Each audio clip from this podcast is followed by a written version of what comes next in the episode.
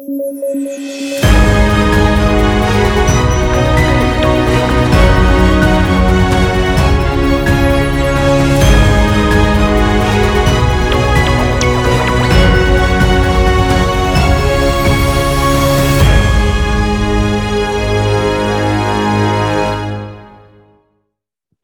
Buenas tardes, eh, este es el debate, el podcast de sudaca.pe. Hoy día es primero de abril y estamos con Alexandra Messi y Pablo Benza para comentar el debate de anoche y también la encuesta que ha publicado Datum hoy día. Eh, sobre el debate de anoche, tal vez un comentario primero sobre los tres en conjunto. El primero, de hecho, fue el más atractivo de todos. Eh, los otros dos han sido más o menos, digamos, pobres. Ayer eh, Lescano en lo suyo, eh, no sé si le alcance nuevamente para, para demostrar por qué lideraba las encuestas, eso lo veremos en la encuesta del domingo todavía, que es simulacro de, de Ipsos. Eh, López Aliaga, por lo que todo el mundo ha comentado, no solamente desde mi punto de vista, le fue muy mal por, por él, por su expresión verbal, corporal, pero tuvo un montón de anuncios populistas este, que pasaron, digamos, desapercibidos por su mala performance, pero súper populistas, ¿no? Como intentando llegar a la gente con promesas de reprogramación de deudas a siete años, ¿no? Eh, y luego, para comentar sobre Guzmán, eh, creo que le intentó ser demasiado técnico, le faltó más de política, y Guzmán tiene un problema con, con con sus formas, ¿no? Hay una sonrisita que le sale a veces que en verdad creo que es lo que hace que la gente... ¿De dónde este sale? ¿Esa sonrisa es suya o se la han enseñado? Eso es lo que siempre me he preguntado. No, es de él. Pero imagínate cuando está serio y arrebatado, este, es mucho mejor que cuando intenta estar con esa eh, sonrisita de, canchero. Eh, un comentario sobre Salaberry, a mí me pareció que estuvo bien, salvo cuando intentó responderle a, a Santos, ¿no? Este, ahí que eso merece un comentario aparte porque tengo la impresión que Tenorio y Mónica Delta eh, le dejaron hacer el show a, Santos, se apellida, pero cuando intentaron responderle, más bien cortó a los otros. No sé, si no sé qué pasó ahí. Creo que se sentían cortos de, de, o, estaban temerosos frente a López Aliaga y Santos, pero hay algo que no funcionó en esa, en esa moderación. Eh, solamente de este día, ¿no? ¿Cómo lo vieron ustedes? Ale. Bueno, yo la verdad que, eh, o sea, me, ha parecido lamentable el, nivel del debate, la performance de, varios candidatos eh, ha sido muy, muy baja. Coincido contigo, David, en que me, parece que eh, la mejor performance ha estado en el primer debate. Creo que también concentró algunos candidatos que están en, en, la lista, primeros en la lista, ¿no? En este caso ha sido excepción López Aliaga y, y Lescano, pero la performance de estos dos pues no, no ha sido buena. Eh, ha sido bien triste que, que, Rafael López Aliaga tenga que leer un papel, no sé si estaba realmente dopado o muy nervioso, las dos cosas justamente, pero, o sea, yo creería que eso le, le, le quita votos, pero más bien hoy día he estado viendo más chats de apoyo de gente que tengo en Facebook que yo no imaginaba que podrían apoyarlo y que lo han apoyado justamente porque lo están apoyando porque dicen de que ha tenido que tomar no sé qué medicina porque se sentía mal y que eh, pobrecito y que, y que no hablen mal de él, que es una buena persona. Entonces, yo la verdad no entiendo, ¿no? Porque son personas cristianas mm. que, que no necesariamente representa, o sea, votar por él representa ese cristianismo que estos electores están pregonando, ¿no? Entonces, me, me parece extraño esto, pero regresando al debate, me ha parecido muy pobre. Em, coincido con, con, o sea, yo creo que Julio Guzmán pudo dar más. Yo, y creo que la gente esperaba más también de Julio Guzmán, eh, más golpes. Me sorprendió mucho Santos, ¿no? que prácticamente fue como una especie de ventríloco de Rafael López Aliaga, repetía muchas frases típicas de Rafael López Aliaga, ¿no? Entonces eso me llamó la atención. También la performance de Salaberry me gustó. Eh, pero ahí no más, ¿ah? ahí no más en líneas generales. A ver, yo creo, coincido plenamente en que el primer debate fue el mejor. No descartaría que haya sido el mejor porque fue el único debate con una presencia femenina fuerte.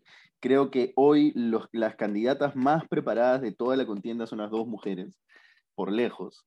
Como candidatas, no me refiero al conocimiento que tienen de su materia, ni me refiero a lo, profundo que llegan sus propuestas en términos de, de elaboración. Me refiero a como candidatas en el dominio de la escena, en el dominio del discurso, en la articulación de las ideas. Creo que son las dos más preparadas Keiko y Verónica. Y creo que eso se ha notado en la distinción que, tu, que hubo entre el primer, segundo y tercer debate. El segundo fue el peor. El de ayer creo que dejó un poco más. Lescano tuvo, Lescano tuvo una actitud de político viejo. O sea, Lescano tuvo una actitud de político que tiene por lo menos dos décadas en el Congreso peleándose con Mauricio Mulder. Cuando Rafael Santos lo ha intentado picar, picar, picar, y Lescano tranquilo, ni se le levantó una ceja. Lo único que le dijo a los moderadores fue, me estaba molestando, ustedes me tienen que dar más tiempo, córtenlo por favor.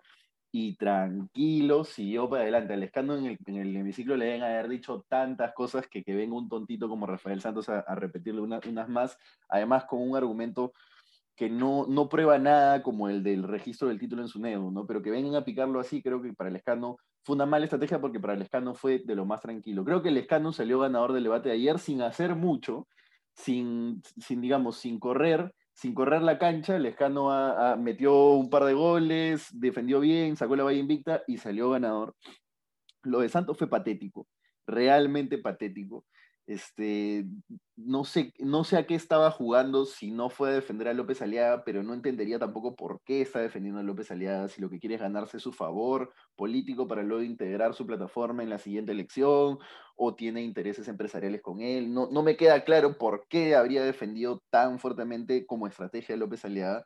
Lo de López Aliaga en un momento incluso me llegó a preocupar, no sabía realmente qué le pasaba. Hubo momentos en los que López Aliaga se estuvo trabando incluso para hablar y, en un momento dije, bueno, algo le tiene que estar pasando, porque si bien él no es articulado, ahora lo está haciendo incluso mucho menos y está balbuceando por momentos.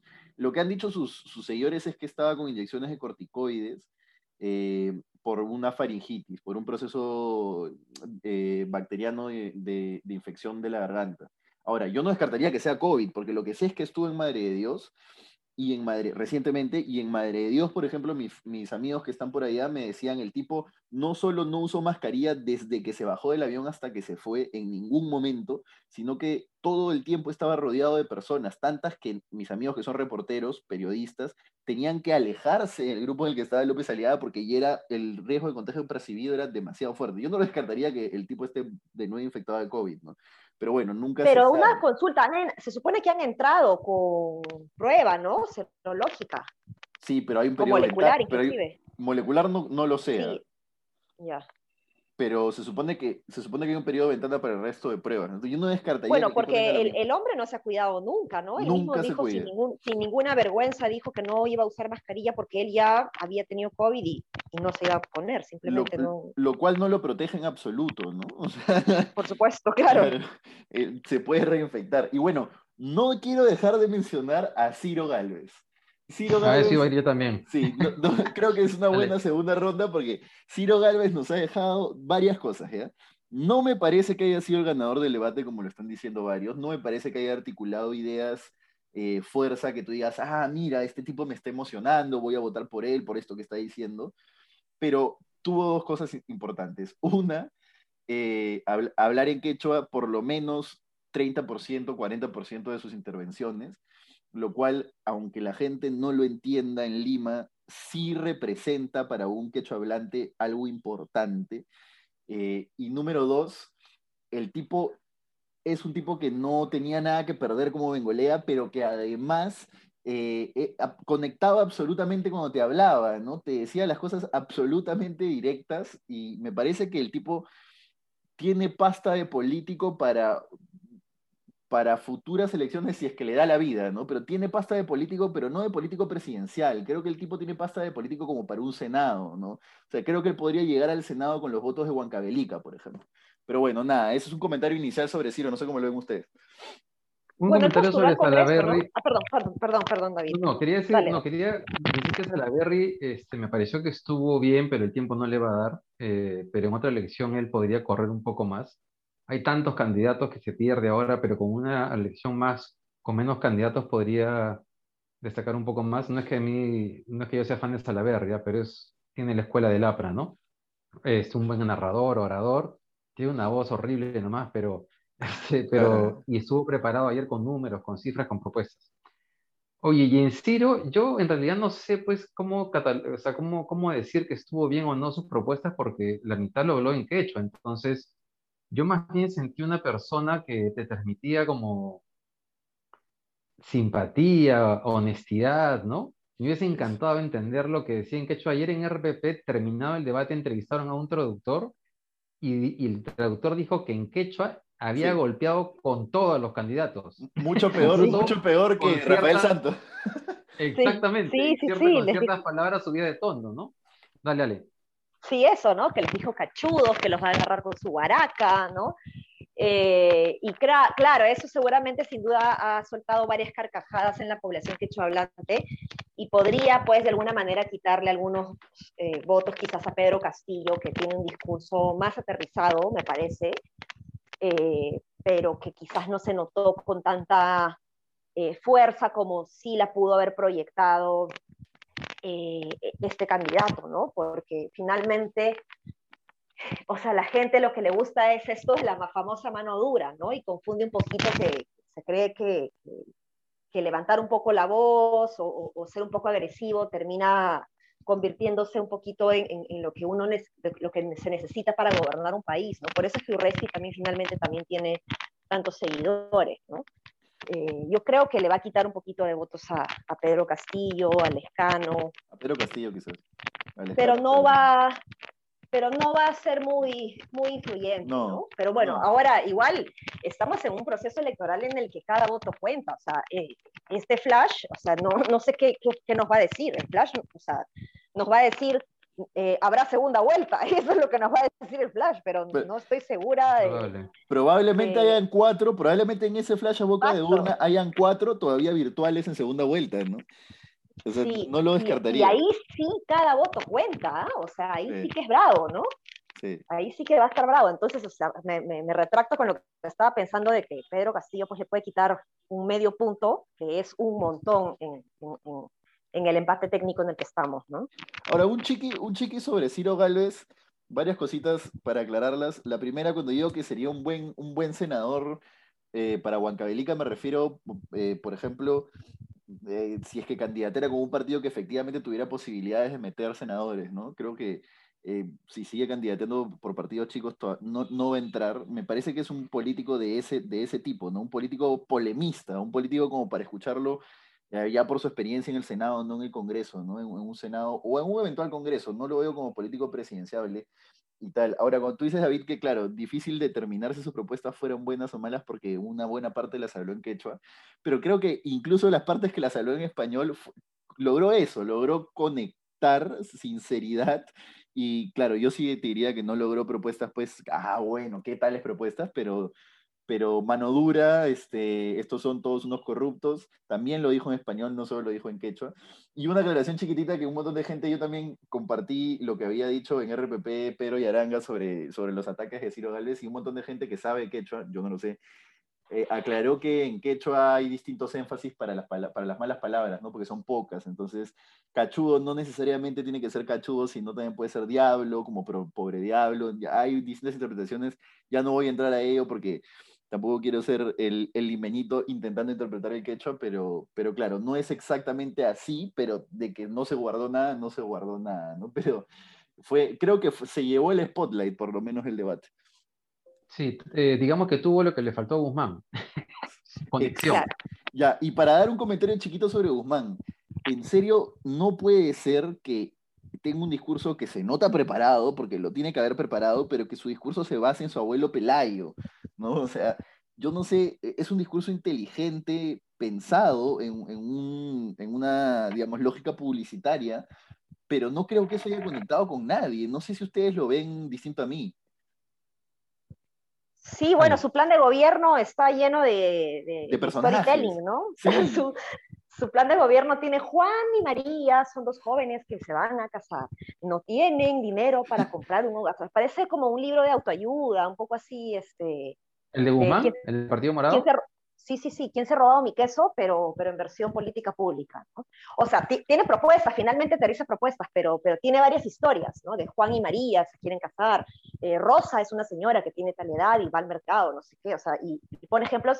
Me parece bien un formato interesante para un plan de gobierno porque lo hace más legible, se dice así, ¿no? Lo hace más leíble para la gente, más entretenido, pero creo que igual no, genera disonancia, me parece. Sí, sí, yo, creo que es, es, una buena técnica publicitaria, pero que no funciona para, el, para la comunicación política, no sé. Sí, puede ser. Sí, bueno, de hecho, lo que sí es claro es que no le va a alcanzar para ser el que, el que el repunte como él esperaba, ¿no? Y el problema que tenemos ahora en términos de encuestas es que, bueno, ya salió la de Datum, que es predebate, debates, entonces no, no, nos dice en realidad casi nada y es muy parecida al, anterior de Datum, es como si nada hubiese cambiado y algo debe estar moviéndose de todas maneras. Y el domingo sale la de Ipsos y el problema es que el campo lo han hecho ayer durante todo el día. Ahora pregunté en la mañana, entonces va a recoger solamente los dos primeros días de debate. Pero el, pero el domingo sale IEP con encuesta que se está haciendo post debates, así que vamos, digamos, en la combinación de ambos tal vez vamos a poder tener una lectura de cómo están influyendo los debates en, las percepciones de la, gente. Y creo como Paolo que Keiko y Verónica son las que están haciendo o han tenido una mejor performance en, los debates, que el problema de Keiko es básicamente que nadie le cree nada. Entonces, vamos a ver qué cosa piensa la gente en las encuestas del domingo. Yo ya voy, yo ya voy viendo claro. Un, chiquito antes, Mauricio Será había criticado bastante la encuesta de Datum por que hay una parte en la que te dicen congresistas más recordados y por el tamaño de la Terrible. no pueden hacer eso, correcto. este, y otra cosa es que yo creo que ya la elección se va, se va perfilando para cuatro, ¿no? Yo ya veo a, Verónica de Soto, López Aliaga y Lescano como los cuatro jinetes del apocalipsis adelante del pelotón. ¿no? Creo que los otros, si es que uno crece va a ser sorpresivo, no descartaría que pueda pasar porque acá puede pasar cualquier cosa, pero si es que uno de los demás crece a nivel para poder pasar a segunda vuelta, sería sorpresivo. Creo que entre esos cuatro va a estar. ¿Esos cuatro son, te refieres a Lescano, López Aliaga, Keiko y Verónica? No, Lescano, López Aliaga, De Soto y Verónica. Tienes razón. Keiko tú crees que se queda en el 7? Creo, que, creo, que, creo que Keiko es, tienes razón, Keiko es la quinta. Keiko es la que podría, la que, la, la que realmente podría entrar. Eh, pero entre ah, de esos cinco creo que ya no sale, ¿no? Sí, Keiko no se ha movido de sus 7, 8 hasta ahora. Hay que ver si, o sea, si los debates, si sigue entre 7 y 8, es que ya, o sea, es un voto duro ya, sí. ya, claro, ya fue. bueno, pero si se mueve algo, con los, o sea, con los porcentajes tan bajos que hay, podría eventualmente este, eh, tener esperanzas todavía, ¿no? Meléndez dice que el voto duro fujimorista es eso, 8%, no más, ¿no? Por eso, por eso es que no la veo entre los cuatro, la veo como la quinta que podría dar el salto, pero no la veo entre los cuatro. Pero no sé. claro, pero en la medida en la que el escano baje un puntito, Rafael López baje un puntito más, se concentra mucho más esta última encuesta que hemos visto, que ya de por sí estaba bien concentrada. Pero, ¿se animarían a dar ya dos, dos posibles pases de segunda vuelta todavía? Es que sí, o sea, yo Creería, yo creería que Mendoza, a ver, es que no, no, no, es que no, esto no se puede porque en realidad el blanco nulo sigue siendo tan alto que es como que la gente no estuviese tomado ninguna decisión. Creo que este fin de semana recién vamos a tener un poquito de luz real, no sobre nuestras percepciones del debate, sino sobre cómo lo, lo ha percibido la gente de verdad, o sea, la gente finalmente, ¿no? Porque aquí podemos conversar un montón de cosas, pero hay otras lecturas que se mueven y que recién van a estar más claras el domingo. Yo creería que Verónica Mendoza debería seguir subiendo, pero, pero pucha, quién sabe. Miren, un, dato, es solamente para el caso de Lima, ¿no? Pero también tomemos en cuenta que Lima es quien concentra la mayor cantidad de electores. Hay un titular del comercio de, de la última encuesta de Ipsos, previa a la semana de las elecciones municipales, y el titular es Mayoría de limeños aún no decide su voto provincial ni distrital. Solo uno de cada tres limeños tiene su voto decidido a una semana de las elecciones. Y en esta última encuesta de Ipsos a una semana de las elecciones, ¿quién estaba primero? Enzo Reguiardo con 18%, Daniel Urresti con 16%, Jorge Muñoz con 13%. Sí, sí, es verdad. Esta elección se parece mucho a esa. Creo que, que Peor todavía, se parece a esa. Claro. Sí, sí, sí, sí. Después de la, de la encuesta de Ipsos, recuerden que salió, eh, salieron estas encuestas que son súper graciosas porque no puedes dar los nombres, ¿no? En donde se empezó a correr la voz de que Muñoz estaba creciendo, ¿no? Claro. Claro, claro, los, los, kilos de naranja y los kilos de tomate. Ahora, es, es, es importante eso, eso que estamos viendo, y, y, quizás ya para cerrar, porque hay dos posibilidades, que el blanco viciado nulo o nadie, digamos, el voto por nadie, no se reduzca y se mantenga, uh -huh. y la otra es que sí se reduzca y vaya a alguien. Pero yo no descartaría la primera.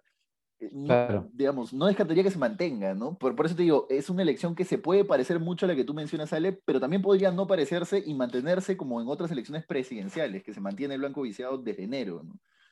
Claro, y que hay un reacomodo de votos entre Ajá. los que están ahorita ahí, pero que el blanco viciado no se mueve porque en realidad todos, o sea, la gente está harta, o sea, lo cual sería una señal preocupante de un hartazgo que, que nuevamente se suma no solamente a la falta de mayoría en el Congreso, sino a un tercio de la población, un tercio de la población que no cree absolutamente en nada, lo cual en términos de estabilidad política es terrible, ¿no? Nefasto. De legitimidad. Y, y a, sí, y lo, y lo, que ustedes dicen, yo lo sumo, o sea, eso es lo que va a pasar, creo que es una mezcla de eso, pero también de que además vamos a tener un empate técnico de cuatro candidatos. O sea, yo, yo podría apostar que el Flash no nos va a dar ninguna luz.